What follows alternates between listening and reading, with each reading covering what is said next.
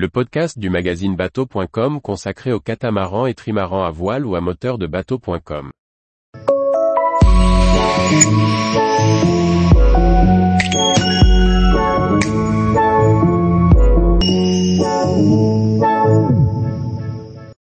Vagour, un petit port de pêche accueillant à l'entrée des îles Féroé.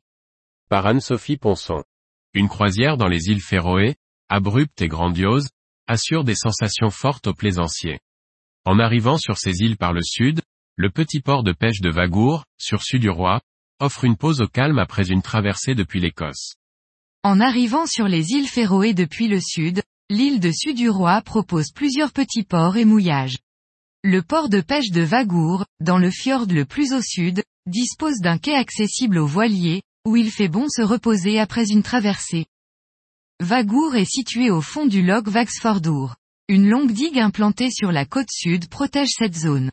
Le port de pêche se trouve, de son côté, sur la côte nord. Les plaisanciers n'y trouvent donc pas de pontons et catouaises, mais de solides quais protégés par des rangées de pneus. Une grande planche de bois à suspendre sur les défenses du bateau peut ainsi être très utile pour éviter les traces noires des pneus. Les bateaux peuvent s'amarrer vers l'intérieur du quai ou, par temps calme, sur l'extérieur. La nuitée coûte une centaine de couronnes, ce qui représente entre 10 et 15 euros. Sont inclus dans le prix, l'eau, l'accès à des douches, sanitaires et laveries. Lorsque Vagour est le port d'entrée du bateau dans les îles Féroé, le Harbor Master transmet aux autorités concernées un formulaire à remplir avec les informations concernant le bateau et l'équipage.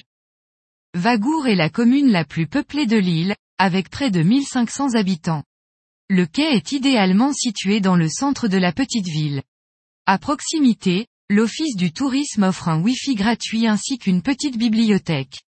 Divers commerces, stations essence, aires de jeu, boutiques de souvenirs, tout est accessible aisément. Une piscine est située sur la rive sud. Le loch est encadré par les montagnes. Des chemins de randonnée y démarrent pour des balades au point de vue exceptionnel par beau temps. Tous les jours, Retrouvez l'actualité nautique sur le site bateau.com. Et n'oubliez pas de laisser 5 étoiles sur votre logiciel de podcast.